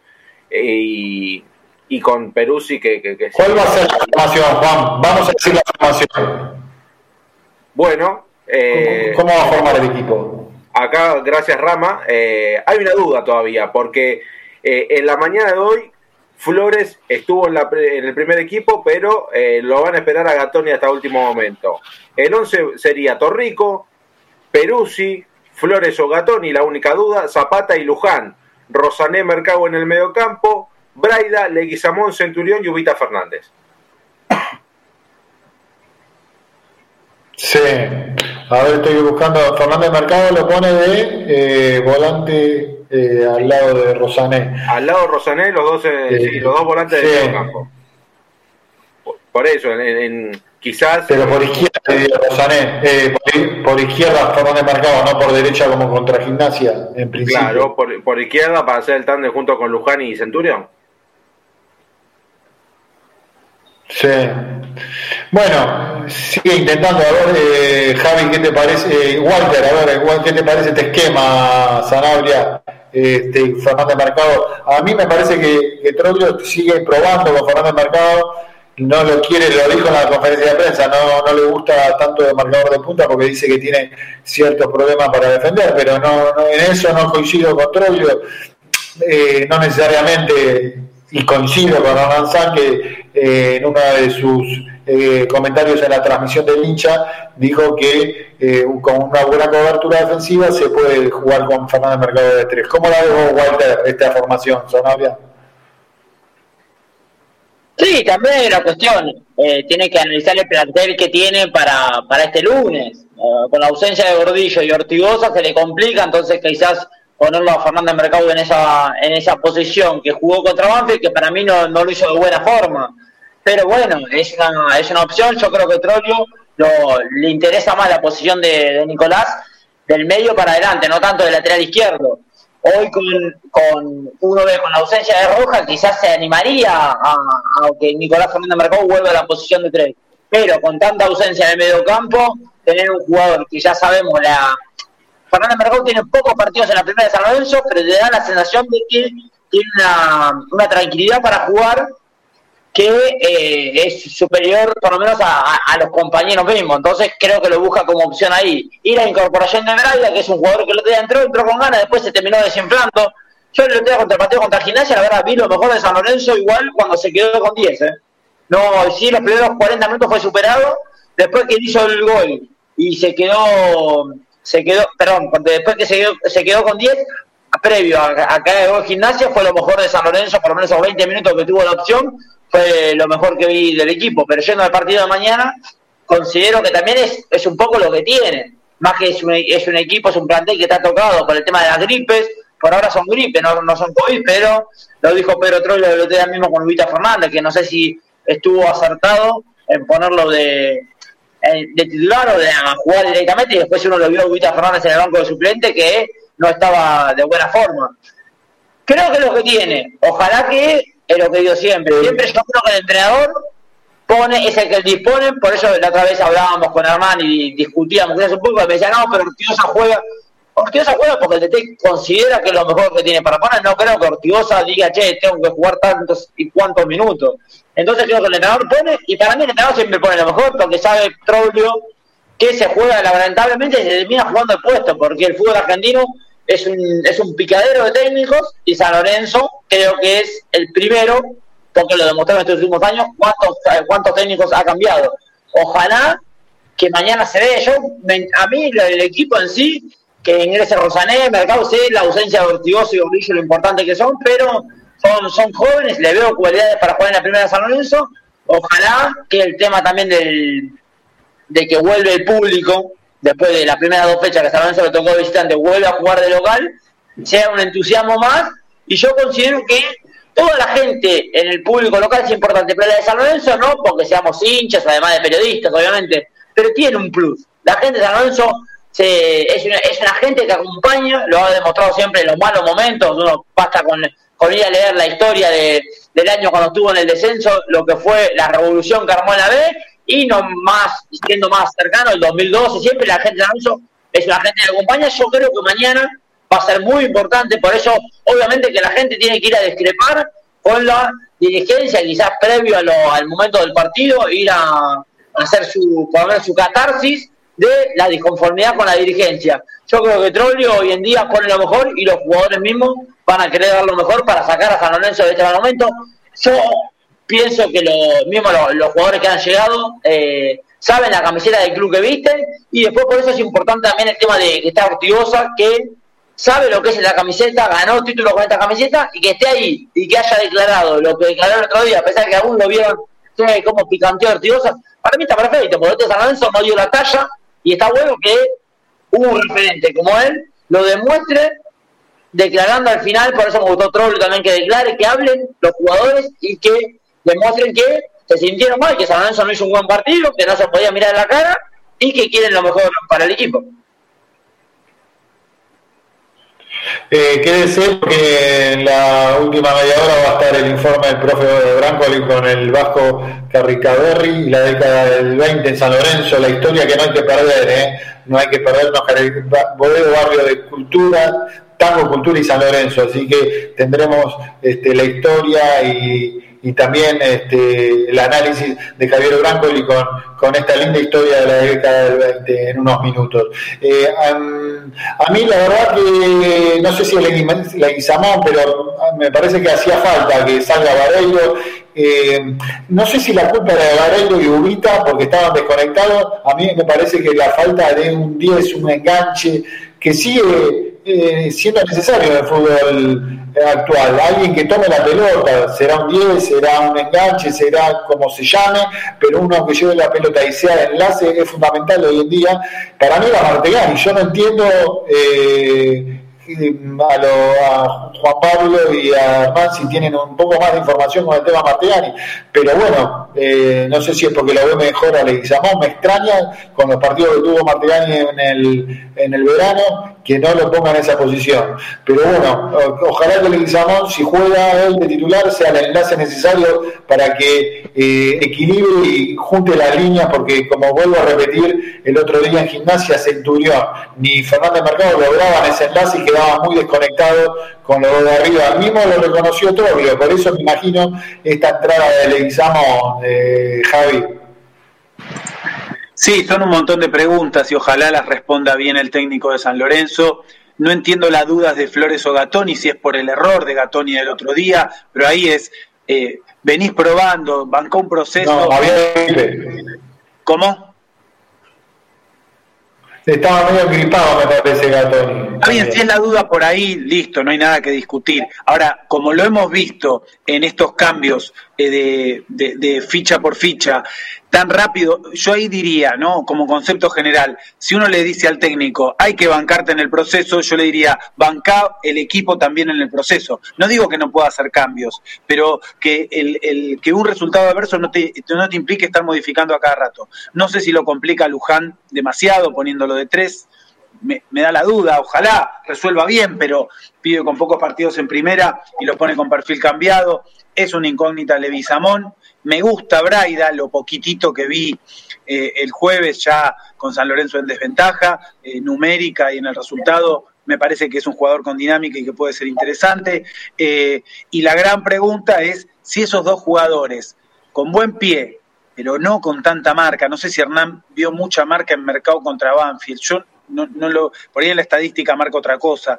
Eh, pero Rosané sin rodaje y mercado, la verdad que un doble cinco con la dinámica que tiene Defensa y Justicia, me parece que, es una, una gran duda. Que ojalá resuelvan, resuelvan bien, ¿no? Porque uno siempre quiere más a San Lorenzo que a su propia opinión. Prefiero nunca tener razón y que gane San Lorenzo, ¿no? Sí, eh, a ver, hermano, un poquito y con el tema de la información sobre, eh, sobre el tema eh, Perrusi, Rosané, ¿por qué juega Rosané? El tema de Martegani, ¿tenés alguna información más, hermano, de Martegani, por qué no? Bueno, muy difícil, Beto, en el mundo San Lorenzo eh, recabar información, ¿no? Porque claramente eh, yo lo decía, ¿no? Bueno, de público conocimiento que muchas veces tengo aportes de escritura en el Twitter también de Frenesí. Yo me hacía una pregunta, ¿no? Decía, ¿por qué es tan difícil para prensa de San Lorenzo eh, manifestar, decir, bueno, estos jugadores San Lorenzo no los tiene en cuenta, van a ser baja por esto y por esto? Eh, como nos enteramos por boca de Troglio y Lodita Fernández, imagino yo, que quizá de alguna manera con este tema de COVID eh, metió la pata, por decirlo de alguna manera, Troglio, al decir que jugó con una línea de fiebre Fernández, de Nicolás Ubita Fernández. Entonces, de alguna manera, como que nunca te van a blanquear que tuvo que ver con un bloque de COVID. O si realmente es una gripe, ¿no? Bueno, y una epidemia de gripe que hay dentro de San Lorenzo, pero digo, ¿cuántos jugadores realmente no están para jugar? Porque Vareiro también dicen que tuvo fiebre en la semana y finalmente va al banco, y va al banco por eso, o va al banco por el rendimiento. También hay rumores de que Martegani no la estuvo pasando muy bien y quizás si eso es cierto, quizás por ahí esté, ¿no? Un poco eh, el porqué de la elección de Leguizamón. Igual yendo a lo táctico, esto yo lo veo de otro lugar, no coincido eh, para nada con lo de Luján de 3, como bien decía Javi, me parece que Luján jugó bien de 4 y tendría que conservarse su posición como número 4 y en todo caso si el que no rindió es Peruzzi, dejarle el lugar Peruzzi a otro compañero, ¿no? El chico Tomás Silva, el mismo Fernández Mercado pudiendo jugar quizá de lateral izquierdo y sumándose Peruzzi también en la mitad de la cancha. Eh, finalmente Rosané y Fernández Mercado va a ser eh, el doble 5. Eh, bueno, respondiéndole a Javi, yo creo que en funciones defensivas Fernández Mercado, más allá de la recuperación, tuvo muchas coberturas y tuvo muchos mucho aporte en la parte defensiva dentro de lo grupal, lo esquemático, más que, más que los quites personales de él. Y después de Leguizamón yo lo veo doblado, esto que bueno, se sabrá si, si mañana cuando empieza el partido es como digo yo no, pero yo lo analizo por el lado de Centurión. Ahora te lo voy a explicar. El otro día Centurión jugó de carrilero izquierdo. La banda izquierda de San Lorenzo lo que no le gustó al entrenador. Claramente Peruzzi se comió un baile por momentos con el chico Sosa y no estaba tanto el retroceso de Centurión. Yo creo que en, los esquemas de Treble es importante que replieguen los jugadores por banda, ¿no? Creo que, bueno, Braida completamente va a venir, eh, sobre el sector derecho y quizá lo ayude mucho en la cobertura Peruzzi, por eso Peruzzi va de 4. Y Luján, como tiene más marca, quizá por eso lo coloca de 3, porque sabe que Centurión no va a bajar tanto. Y a esto voy con Leguizamón, porque nosotros a Leguizamón en reserva lo vimos más como carrilero izquierdo, más que como enganche, ¿no? Entonces quizá cuando San Lorenzo pierda la pelota, el que repliegue por la banda izquierda sea Leguizamón y Centurión toma una zona más central, ¿no? Más detrás del número 9. Quizá por ahí fue más la sensación de por qué de Guizamón por sobre Martegani, porque Martegani es un jugador de ser, piedra, ¿no? Eso por lo menos es lo que pienso yo. Sí, sí. puede ser interesante en ese aspecto, puede ser que, que Centurión se tire más de enganche, eh, por decir una palabra, la de enganche, y la de, de más eh, como carrilero, es posible. Eh, igualmente lo de Martegani me parecía clave que, sigan el equipo porque estaba con motivación, un tipo de los más claros en San Lorenzo, bueno, se verá mañana. Eh, Walter, el doble 5, ¿qué, qué, mirás de esta formación nuevamente? Te pregunto, del tema del doble 5, a mí Rosané no me termina, me parece un jugador... Eh, no quiero, porque no es de marca, Rosané, eh, su fuerte no es la marca, lo veo con, poca consistencia defensiva. Eh, yo hubiera puesto a Perruzzi, no, bueno, pero ahí está el técnico todos los días entrenando con el plantel. Eh, ¿Qué ve Walter vos de ese doble 5? Que a Javier le preocupa y a mí también. Sí, sí, es un doble 5 que no, no lo hemos visto jugar. ¿Me escuchan ahí? Sí, sí, perfecto. Sí, se te escucha bien. Sí. Perfecto. Eh, decía que es un doble 5, pero obviamente a Fernández Mercado lo vimos un poco tiempo contra, contra Banfield, no, no, no nos convenció quizá la posición, y Rosalino ha entrado, no, no ha tenido grandes partidos, también es un chico que tiene pocos partidos en primera, y decía, la ausencia de Ortigosa y Gordillo eh, va, va, a ser importante, aparte, bien como dijo Cavi, el tema de defensa y justicia, yo solo todavía lo veía contra Racing, y tiene una dinámica y un, volumen de juego interesante, importante, en una cancha amplia como es el nuevo gasómetro, para mí le favorecen a esos equipos. La, la va a tener difícil, ojalá que eh, se, pueda, se pueda sacar adelante, se pueda sacar adelante. Yo uno quiere y cree que San Lorenzo eh, le vaya bien, que gane, creo que Troglio pone lo mejor que tiene, porque un entrenador siempre pone, obviamente uno puede discrepar, qué jugador te convence más, y Ortigosa está para cuánto, o si Gordillo es el doble 5 necesita San Lorenzo, es, pero o de Troglio, que lo tiene todos los días, piensa que con esta ausencia lo mejor que puede llegar a poner es eh, la inclusión de Ciro Rosané y Fernández Mercado. Y lo otro que quería contar, que viene, que justo me, había quedado acá en el tintero, que hablaban del tema del verano, de San Lorenzo de verano, que hace mucho hincapié en el tema justo de versus gimnasia de Ortigosa, que Ortigosa en el verano, si yo no recuerdo mal, jugó de titular contra Independiente, que ganó San Lorenzo, contra Talleres, que jugó titular, ganó San Lorenzo, contra Estudiantes, que ganó San Lorenzo. Y a Nacional de, de Uruguay, perdón, jugó también de titular, y ganó San Lorenzo. El único partido que no jugó fue contra Boca, que perdió San Lorenzo. No sé cuál es el, el, partido de verano que convenció que Ortigosa no está para jugar los 90 minutos. No entiendo, igual para mí, igual lo que digo. Pero el torneo de verano son torneos de verano, y mismo otro lo sabe. El torneo de verano se juega de forma diferente. Obviamente que uno cómo venía Lorenzo en ese 2021, el entusiasmo, haberlo visto, ganar partido así, te entusiasmaba y después ahora con el tema con Banfield medio flojito y la caída eh, fuerte contra Gimnasia de la Plata, preocupa.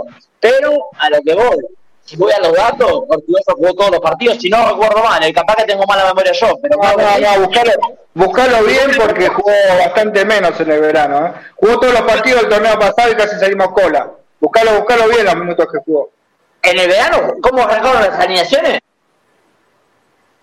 Yo como que jugó todos los partidos, ¿eh? si no me confundo. No jugó, con, no jugó con Boca y los mejores momentos de San Lorenzo con Boca fue el final que entró Urtiosa y fue a los dos días y jugó con Nacional de Uruguay. En un rato lo busco y revisarlo bien.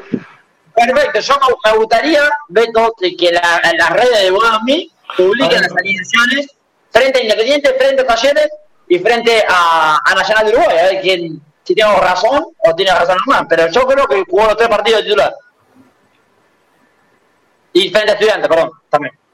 Bárbaro. Eh, Juan Pablo, eh, sí, gracias, Walter. Eh, interesante el debate que transcurre siempre en Bodomí. Eh, Juan, estuvimos averiguando hoy a la tarde y por el tema de Gabriel Rojas, que un oyente decía que cuelguen a Gabriel Rojas y no firman, a mí me decían dentro del, cuerpo cercano al cuerpo técnico, ¿eh? un enlace con la dirigencia, que lo de Rojas está, no pueden informar todo el tiempo, pero que está cerca.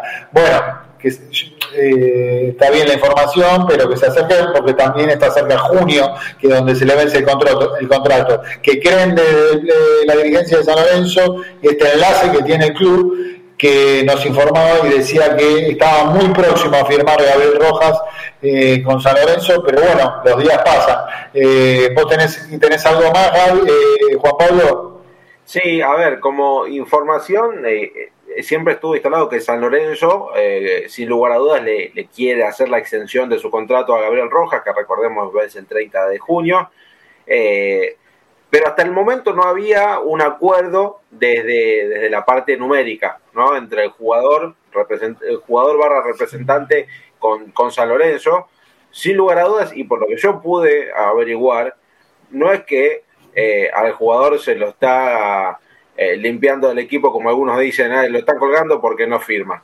Eh, el jugador no está al 100% y es por eso que no va a formar parte del equipo el día de mañana.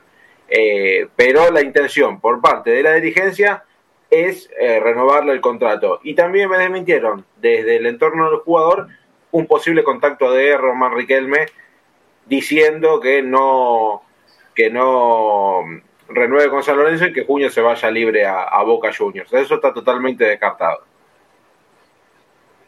Está bien. Eh, a ver, porque se habló mucho de la, las declaraciones de Néstor Ortigosa eh, posterior al partido. Podemos recordar que dijo Ortigosa, que a mí me parece perfecto, que yo no, las escuché, pero que, que, se plantea, a mí me parece que sin Ortigosa este plantel pierde enormemente, aparte del fútbol, pierde eh, un referente del plantel, pierde carácter, que le hace falta a los pibes un acompañamiento. Les hablo una persona que nunca fue fanático de Ortigosa, ni mucho menos. ¿eh? Si los que me conocen, y, eh, el grupo de Bodomí sabe que, que Mercier era mi debilidad este, y no tanto la de Néstor, pero bueno, eh, lo justo es justo. Y el tema personalidad de Ortigosa es fundamental hoy en día. A mi juicio, me puedo equivocar. A ver las declaraciones, querido Rama Brignoli fundamental en, San Lorenzo en Delta Medios, lo que decía Néstor Ortigosa. A ver, vamos a recordar una vez más esto. muy poco, muy poco, estuvimos muy erráticos, no estuvimos precisos, eh, en la marca no tuvimos tampoco esa marca intensa. Yo creo que es un partido para el olvido, una tarde para el olvido, tenemos que empezar de vuelta, dar la página, mañana volver a entrenar y, tratar de, ganar el lunes. ¿no? La verdad que hoy todo lo que te puede decir hoy, analizando rápido acá, eh, un partido muy malo. Yo creo que, a ver, digo, te pregunto, se llegó con, dificultades a la hora de pensar que Roja no estuvo, que la expulsión tuvo, hubo cambios varios dentro del, equipo y, durante el partido, eso también un poco condicionó lo que fue el, partido de San Lorenzo. Sí, pero no hay excusa, me parece que no hay excusa. Hoy fue un partido muy malo, no es tarde para el olvido. Yo creo que eso es excusa, somos un plantel de 30 jugadores que, tenemos que estar todos preparados. Eh, hoy sabemos que Gaby es importante, sabemos que todos somos importantes. Entonces hoy es un, eh, como te dije, no tuvimos preciso, no tuvimos intención la marca, lo que veníamos haciendo en la, temporada que lo hicimos contra Talleres, lo hicimos contra Independiente, lo hicimos contra Boca, lo hicimos contra Estudiante allá. Entonces, es volver de vuelta a la base, pues, de vuelta a estar eh, de vuelta metido, de vuelta concentrado. Eh, yo creo que eh, hoy no lo podemos detener en el partido de hoy porque no, no, vamos a sacar nada positivo. Néstor, se vienen rivales de peso y complicados también en el corto plazo. ¿Es lo mejor que le puede pasar a San Lorenzo después de este empate allá en Banfield y esta derrota hoy? Yo creo que lo mejor que puede pasar es entrenar mañana y pensar en el lunes. Eso es lo, que, lo, mejor, lo, mejor que nos puede pasar ahora. Y con respecto a tu posición, se te vio eh, tirado más por la derecha, tratando de asociarte con Nico. Cada vez que Nico juega por la izquierda, vos te tiras por la izquierda. ¿Sentís que hoy es uno de los jugadores que futbolísticamente entiende tu idioma dentro de la cancha con la pelota? No, yo hoy, hoy, hoy, como te digo, no, no, no, no recato nada positivo hoy. Hoy, la verdad, esa es mi, análisis. Hoy es una tarde para el olvido. Eh, tuvimos, como dije recién, errático, no tuvimos preciso con la pelota, no tuvimos intenso, no fuimos vivos a la hora de, tener la pelota. Entonces, tenemos que volver a la base, volver de vuelta eh, a hacer un grupo, un grupo fuerte, que no hay ninguna por perdida, no podemos entrar de, de, de, Esa es la realidad. Bárbaro, este, a mí un tipo así, eh, más allá de que sea suplente, 15 minutos, que juegue 20 minutos, es importante tener, eh, dijo, no rescato nada, ante el periodista que decía si veía bien a un tal jugador, a jugador, dijo, la verdad que no rescato nada, no se puso el cassette y eso es importante. Eh, a ver, antes de ir al informe de Javi, bueno, nos estamos quedando sin, sin soldados, se quedó sin datos el querido Walter Sanabria, además Sanz se, también se quedó sin datos en principio. Eh, Rama, ¿qué información hay de, para tener en cuenta? Antes de vamos al informe del querido Javier Brancoli, que es tan esperado por mucha gente, entre ellos mi madre Lidia, que siempre espera los informes de Javi. Rama, ¿algo para agregar? Sí, no, para agregar también con el tema este de la gripe es que mañana va a estar el arquero Clemente en el banco de suplente porque Batalla también está con, gripe. Así que como que San Lorenzo tiene varios, varios soldados este, caídos y bueno, por eso es la formación tan, tan rara que estamos viendo, viendo en pantalla. Porque bueno, a ver, Gordillo está con una fecha de suspensión. Eh, todavía no salió cuántas fechas de suspensión le van a dar a Gordillo, pero calculamos que le van a dar una. Y bueno, y Ortigosa está con, esta lesión de la fascitis plantar. Así que se suma otro más que no va a estar este, concentrado eh, los jugadores de San Lorenzo para el partido de mañana, que es, que es batalla, del banco irá Clemente. Que bueno, la reserva también perdió el otro día con Gimnasia 2 a 1, pero Clemente viene siendo la figura contra Banfield y contra Gimnasia también fue figura. Si no hubiera sido por Clemente, eh, la reserva terminaba goleada. Sí, un, sí, dato, así, Rama. Un dato más de color, si me dejas, antes de, ingresar en la última parte del programa. Desde 1994, desde el primero de marzo de 1994 a hoy, el partido de mañana de San Lorenzo en el nuevo gasómetro es el número 600. 600 partidos en el nuevo gasómetro con 317 victorias, 143 empates y 139 derrotas. Estos son datos de, la gente de Estadísticas Carla, una, una gran página. Eh, que bueno, pasa unos interesantes números de, San Lorenzo como local. Muy bueno, Juan Pablo. ¿Mañana está la transmisión del hincha? Por supuesto, mañana estaremos desde las 21 horas eh, en el nuevo gasómetro para vivir todas las, incidencias que pasan en el encuentro. Eh, así que mañana estaremos presentes por, por Delta Medios. ¿Quién va a estar relatando, comentando mi amigo Manzani el relato? El relato, el señor eh, Leandro Rotondo, eh, los comentarios el señor Sanz, junto con, con Ale Romero, y ahí en, la zona baja estaremos junto con, Lucas Apolo haciendo el aguante logístico de la transmisión de San Lorenzo. Se conectan a través también de Delta Medios, eh, la gente, como a través de deltamedios.com, también lo pueden hacer a través de ppciclón.com.ar, que es nuestra, la página de Pasión por el Ciclón, y a través de todas las plataformas de San Lorenzo Redes. Bárbaro. Hernán, ¿algo para agregar de la formación de mañana antes de ir al informe? De, no, bueno, al, informe histórico. Eh, lo que te decía Beto, que bueno, eh, también la, tiene que ver con el tema de las bajas, ¿no? Lastimosamente en prensa no nos dicen exactamente bien cuáles son los jugadores que tiene disponible Pedro Troglio, pero bueno, claramente eh, desde mi lado lo que dije, ¿no? Sacando que no pondría al chico Luján de 3, sino que lo dejaría de número 4. Eh, después, bueno, eh, claramente hay muchos jugadores que no están disponibles. El mismo Vareiro no estuvo entrenando, estuvo entrenando en la semana, pero siempre con cuadros febriles, y bueno, siempre con algunos problemas. Y bueno, y después, antes que me haya desconectado, había repasado un poco, ¿no? Y, y es como bien que lo manifestaba, ¿no? Con Independiente jugó Ortigosa de titular, con Talleres jugó Rosanera, al final con Boca jugó Rosané, entró Ortigosa, y en el otro torneo con Estudiantes jugaron los chicos, Ortigosa no jugó, y en el último partido con Nacional tampoco, así que pocos minutos de Ortigosa en el verano, Beto. Bueno, eh, Javi querido, querés agregar algo más, pero quería preguntarte por qué elegiste este tema de informe de los años 20, pero hacer la coordinación con el final de, tu análisis de lo la actualidad, si querés, y metete con el informe. Toda tuya, Javi. Se me juntaron dos cosas, querido Beto. Por un lado, una publicación, hay que ver su fuente, sobre la cantidad de socios de los, de los clubes argentinos que dejan a San Lorenzo un poco debajo de lo que nosotros hubiéramos pensado, en la cantidad nominal de socios de los clubes. Fue publicado en algunos portales periodísticos y en la cuna de la grandeza de San Lorenzo. Los años 20 fueron conocidos como los años locos, post Primera Guerra Mundial, cierta reactivación económica y no un mundo que parecía vestirse de alegría, se lo conoció como los años locos. Para San Lorenzo fueron los años que construyó la grandeza. 1908 fue su fundación, 1912-13 casi la disolución del club, y en una década San Lorenzo logra espectaculares resultados deportivos, pero además una masa, una multitud de hinchas y socios que lo hicieron grande como lo que es hasta el día de hoy. Así que, tomando la publicación de Adolfo Res, El San Lorencista, número 88, que recuerda a uno de los protagonistas de esa década del 20, quizá no tan presente, seguramente ningún pibe de hoy se hizo un tatuaje, Alfredo Carricaberri, con ese apellido era vasco, ¿no? Así que vamos a ir a los cuadernos de la historia, a los libros de la memoria que nos llevan a recordar, a reconocer y aprender algo más, que es lo que hacemos nosotros mismos, de la rica historia y de la grandeza de San Lorenzo. Arrancamos este informe con el audio número uno, querido Rama.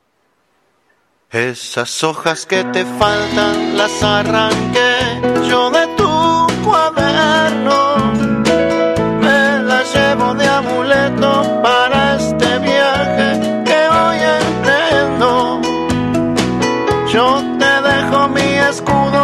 Azul y rojo como recuerdo.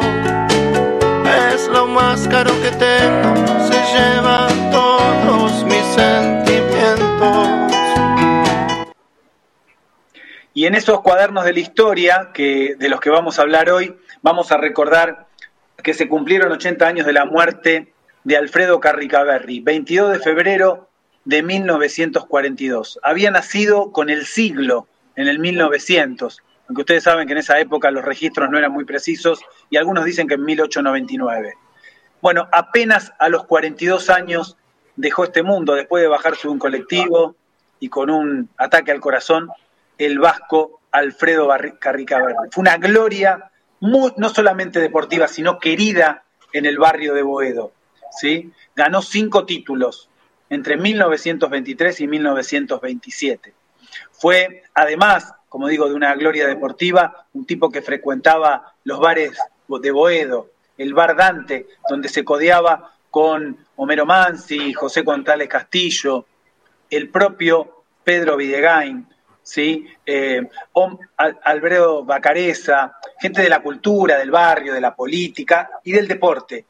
José Fosa, ¿sí? entre otros, el propio Monti, frecuentaban esos lugares, por lo cual los jugadores eran del club y eran del barrio.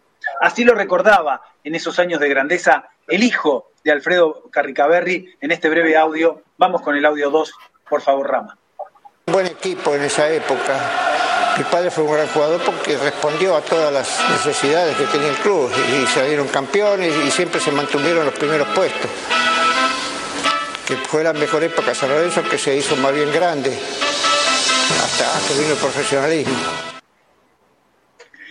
Nació en el pueblo de Colón, Colón Entre Ríos, ese lindo pueblo ahí a orillas del río, eh, y llegó a Buenos Aires como tantos otros, por eso también el mote de los gauchos de Boedo, ¿no? Mucha gente del interior que llegaba a Buenos Aires y poblaba ese barrio que, entre otras cosas, tenía tambos de los vascos, de los vascos como Alfredo Carricaberri. Primero jugó en el Club Floresta, después pasó por Estudiantil Porteño y finalmente en 1920 debutó en San Lorenzo con apenas 20 años. Una década entera, hasta 1930, vistió los colores azulgranas eh, y pasó eh, con grandes y destacadísimas actuaciones, no solamente personales, sino colectivas. Convirtió 104 goles en 297 partidos. Era un puntero derecho potente, veloz, eh, con asistencia, pero también con gol. Y su debut no pudo ser mejor Fuente Racing, en abril de 1920, San Lorenzo ganó 2 a 1 en Boedo y el primer gol lo hizo el vasco Carrica Berri. Años locos, años de fiesta, 1920, pasada la primera gran guerra, y bueno, era fiesta para San Lorenzo también, fiesta que se bailaba, y esta música se escuchaba en los años 20, se escuchaba Barney Richards. Vamos con el tercer audio, por favor, Raúl.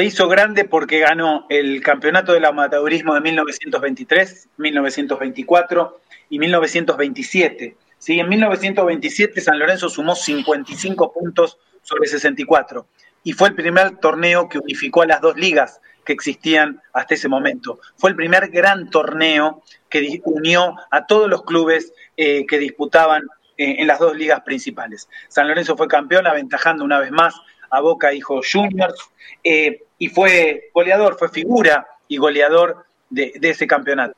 También ganó la Copa Aldao o Río de la Plata en 1924 y también en el 27, eh, y se destaca entonces en tan poco tiempo, en apenas cuatro años, eh, haber obtenido tantos logros, ¿no? En goles, en rendimiento, en, en títulos, pero sobre todo en un enorme cariño de la gente de San Lorenzo.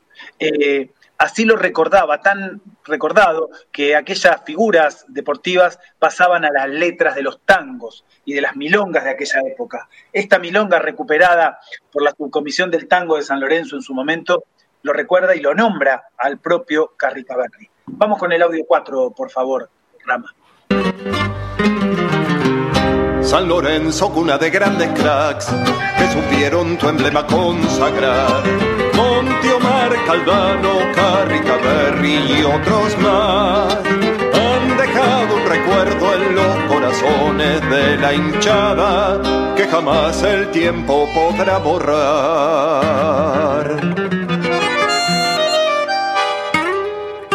Porque están clavados al corazón. Tuvo un partido consagratorio, como esos que todos soñamos alguna vez, el 8 de mayo de 1927. Perdía San Lorenzo con Huracán por 1 a 0 eh, en el Cler histórico clásico. Las multitudes desbordaban literalmente los estadios, gente afuera, y el partido caliente en la cancha y en las tribunas. Eh, en Parque Patricios el partido. Lo empató el ancho, Enrique Monti empató de tiro libre y faltando cuatro minutos el gol lo convierte el Vasco Carrica Berry. ¿sí? De ahí a pasar a formar parte del cariño de la gente de San Lorenzo en aquella época. Tuvo además un destacado eh, rendimiento en la selección nacional, fue medalla olímpica en Ámsterdam en 1928, ganó también el, sudamericano del 27 en Lima, eh, y, tuvo también destacadas actuaciones, sobre todo con el clásico uruguayo en aquella época. Manuel Sadowski, una eminencia de la ciencia argentina, hincha de San Lorenzo, decía que el vasco era su ídolo allá por los 90 años de Manuel Sadowski. Eh, así recordamos a una gloria, probablemente la nombramos porque pocas imágenes, audios no existen de esa época para recuperar la memoria, agradeciéndole desde ya al historiador de San Lorenzo, Adolfo Red, que recupera estas historias para que las podamos contar aquí, y a Alberto Dean, que sí, periodista, hincha de San Lorenzo, que también relata algunos de estos datos. Pasaron 100 años, pero y un poco más, pero no olvidamos aquellos que hicieron grande a nuestra institución. Pasaron 100 años, vamos con el audio número 5. San Lorenzo San, San Lorenzo San, San Lorenzo San, San Lorenzo San. Pasaron 100 años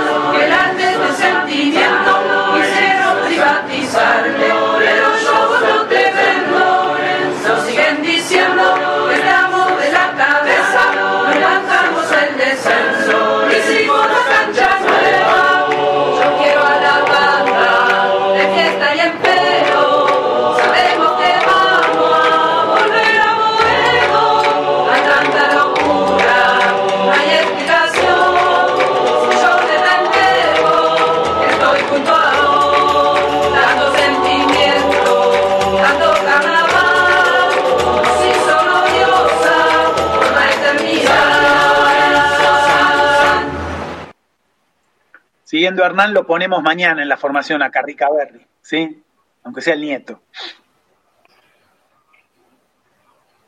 Bueno, gran informe de Javier Brancoli, como siempre, felicitaciones Javi, querido profesor Brancoli. Eh, bueno, eh, el final del, de Boedo Mí, de este ciclo de los domingos, eh, si Dios quiere nos vemos el domingo que viene, como siempre, pero las últimas informaciones de la mano de Juan Pablo Acuña y de Hernán Sánchez. Hernancito, tuya. Bueno, Beto, recordarle a la gente entonces el 11 posible que tiene que ver con Torrico en el arco, Peruzzi, Flores o Gatoni, la única duda por el cuadro febril de Gatoni, eh, Zapata y Luján, en la mitad de la cancha Rosané Fernández Mercado, más adelantados Braida, Leguizamón, Centurión y el punta será Ubita Fernández.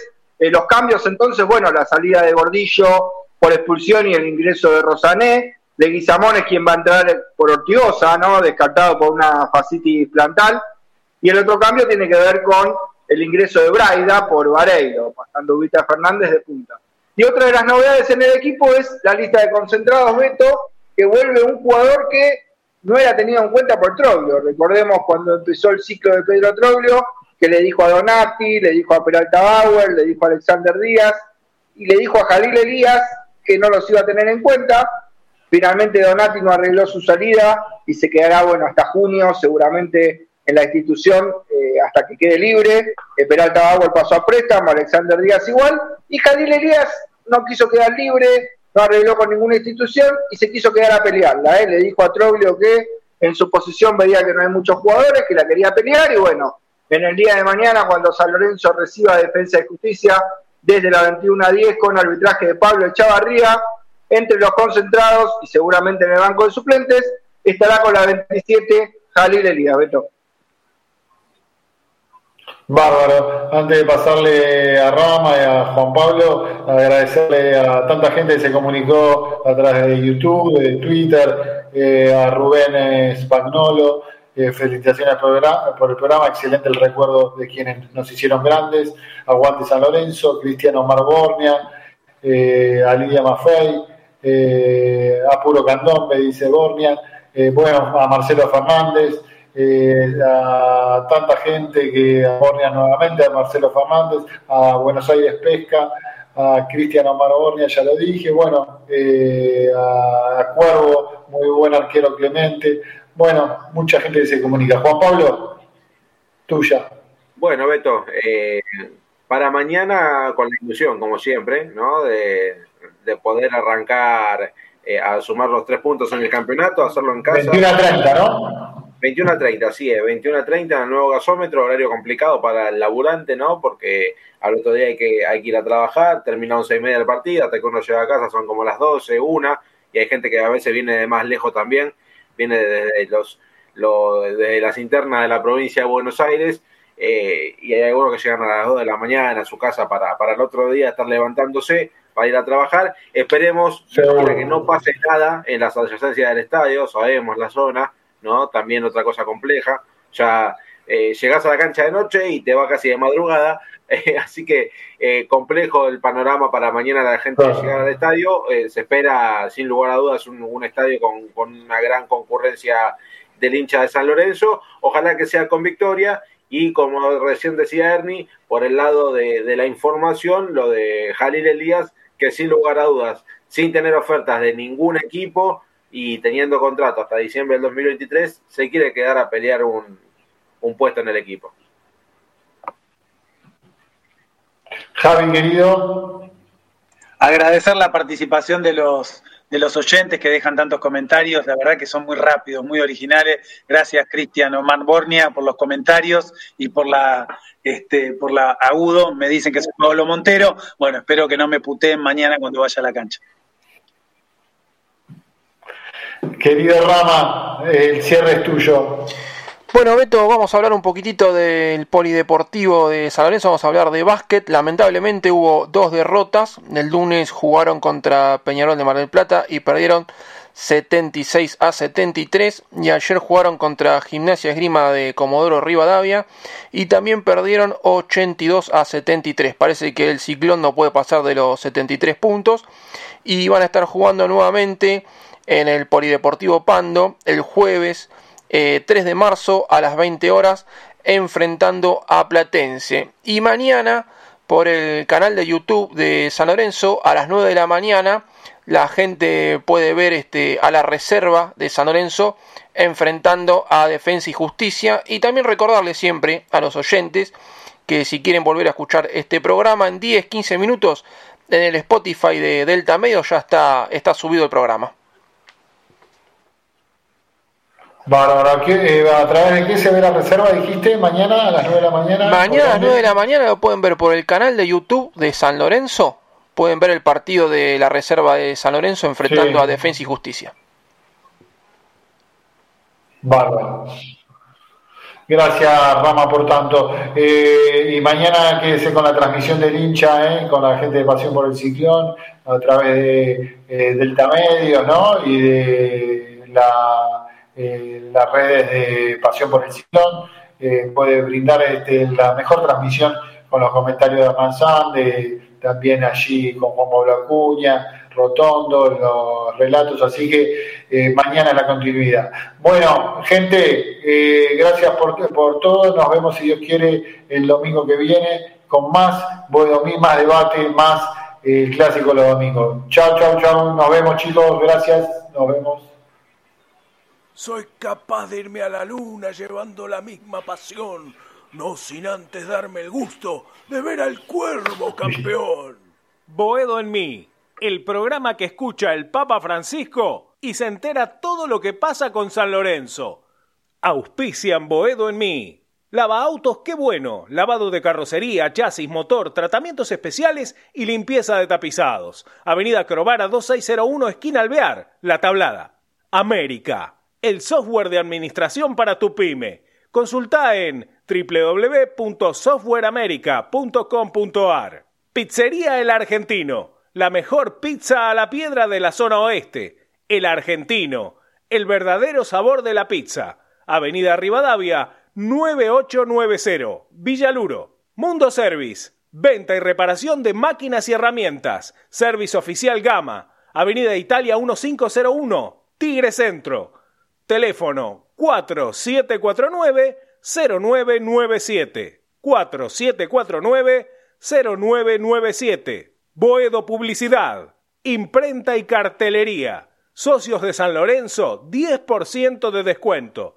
Ferrari 287, El Palomar. Teléfono 4751-5906. Leña y carbón, todo para tu parrilla. Eucalipto, quebracho blanco y colorado, espinillo, carbón por 5 y por 10 kilos. Atención a particulares, calefacción y gastronomía envíos a todo el país y todos los medios de pago. WhatsApp 115-332-0279. 115-332-0279. Nos encontrás en Instagram como arroba leña carbón. Domingos de 22 a 23.30 horas, tu clásico Boedo en mí, con la conducción de Alberto Espíritu.